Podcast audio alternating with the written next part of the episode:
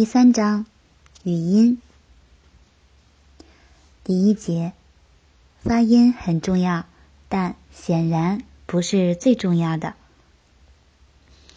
二零零九年四月十七日，大卫·莱特曼 （David Letterman） 邀请了一位嘉宾黄西 （Joe Wong）。现在在优酷上搜索一下黄西，就能找到很多视频。黄西非常消瘦。戴着副眼镜，一脸木讷。可他一开口，只一句话，全场已经笑翻。接下来的六分钟里，一个又一个的段子，翻译成中文就失去了味道的美式笑话，让在场观众笑得东倒西歪，数次掌声雷鸣。到了最后，连他的沉默都成了笑料。这可是大师级的表现。这位一炮而红的黄西，一九七零年出生于吉林省白山市，本科就读吉林大学化学系。一九九四年赴美留学，一九九九年获得莱斯大学生化博士学位。黄西讲着一口浓重中国口音的英语，征服了美国的观众。这在绝大多数国内正在拼命学习英语的学生来说。是件匪夷所思的事情。从小学起，无论是老师还是学生，主流的看法就是发音一定要标准。无数的老师以自己被认为能够讲一口标准的美音或者英音而自豪，而被羡慕。学生也好，老师也罢，常常相互争论应该学习美音还是英音，甚至为此面红耳赤。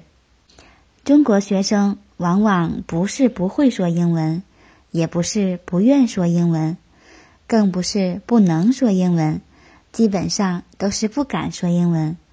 为什么不敢呢？很多原因，其中有一个是最普遍的：害怕自己的发音不标准。可是，第二语言习得者发音不准，不是很正常的事情吗？就算是母语。我们都是花了很长时间才可以做到基本上说清楚的。当你能够用母语清楚的表达自己的时候，多大了？那凭什么一个人可以从一开始就能用第二语言做到清楚准确表达呢？并且还要发音标准？不妨试一下，以下十个中文词汇能够读得标准的有多少？标志，绯闻。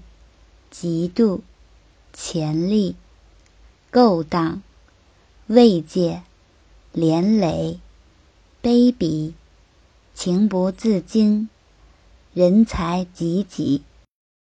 睁开眼睛，看看我们身边的世界吧。事实上，绝大多数母语使用者的发音都并不标准。不信的话，你可以先审视一下你自己。然后再看看身边有多少人平卷舌不分，多少人前鼻音后鼻音不分。即便你身处北京，据说是祖国的心脏，中文的标准发音据说以北京话为准，你每天还是可以听到各式各样的口音。在我们国家，究竟有多少比例的人？能够讲一口标准且悦耳的普通话，有百分之一吗？去广播学院看看吧，那些专业主持人，毫无疑问都是母语使用者，需要花费多大的时间精力才能把自己训练到达标的地步？中国如此，外国在这方面也不应该有太大的差别，在英语国家。同样，也只有百分之一不到的人能够讲一口标准且悦耳的某种特定腔调。全世界所有的语言都是如此，每种语言都有各种各样的口音。英语也许是地球上口音最多的语言。在美国，南加利福尼亚和北加利福尼亚的口音就已经非常不同。大体上相当于在中国山东人之间，山西人讲中文的差异。纽约人和底特律人的发音当然也非常不一样。在伦敦，东部和南部的口音差异就已经非常明显，更不用说还有苏格兰口音、加拿大口音、澳大利亚口音、新西兰口音、印度口音。Paul Meyer。paulmeyer.com，p a u l m e i e r dot c o m，是享誉全球的语音培训专家。很多到好莱坞打天下的演员都要求助于他，经由他的训练，把自己的外地口音消除，说一口地道的美式英语。他的学生包括。这里所罗列的只是其中的一小部分。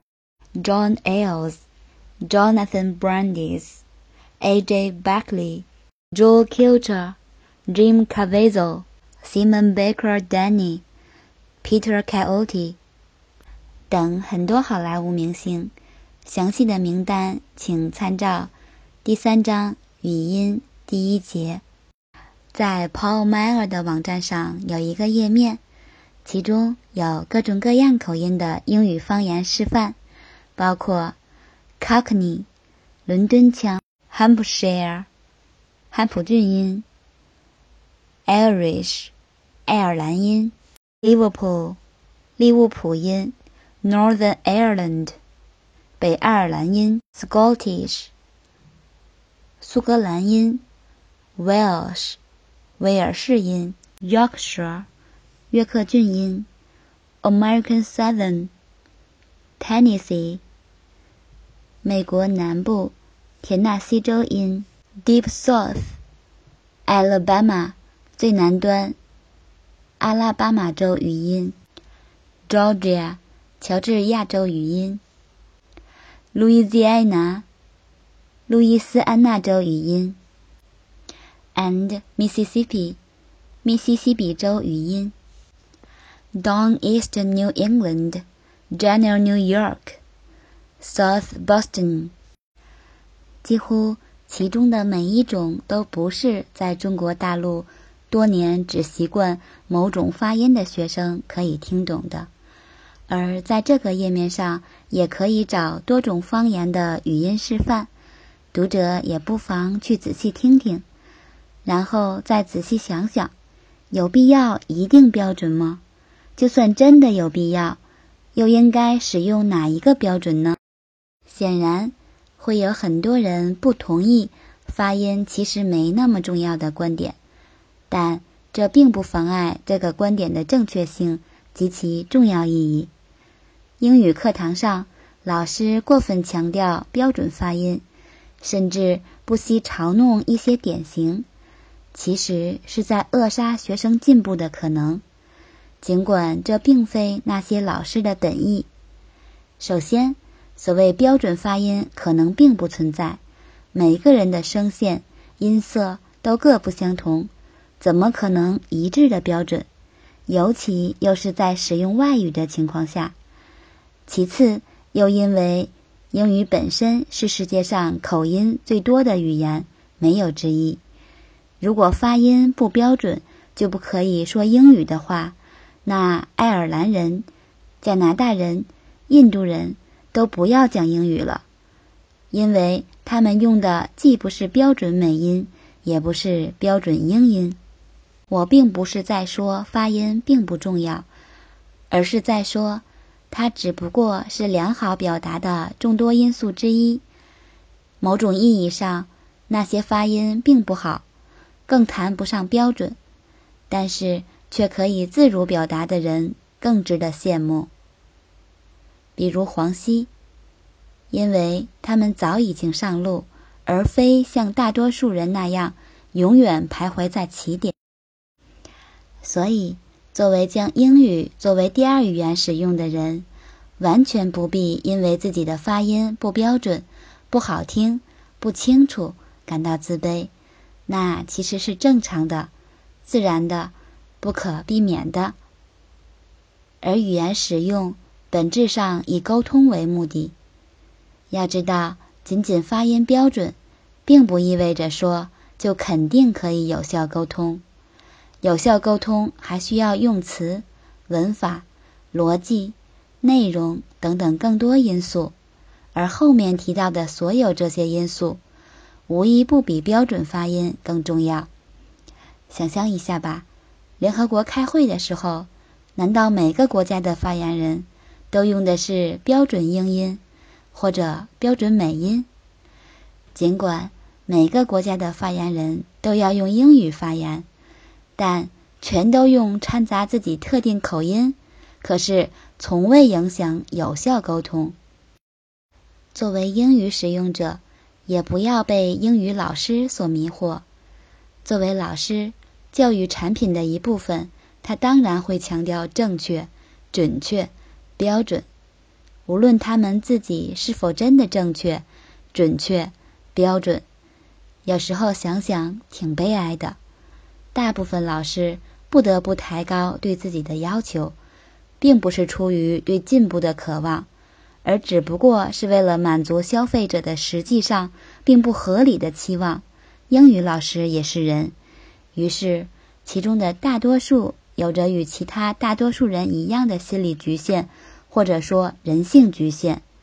一个人做不到的时候，就会装，一直装到自己都信了为止。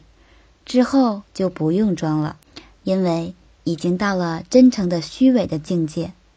那些在课堂上反复强调标准发音的老师，就算他自己竟然真的标准，其实并没有认真想过他们那么做的副作用，吓倒了学生，自己倒是获得了敬重或者敬畏，而后。这些学生一生都对说英语有着严重的心理障碍。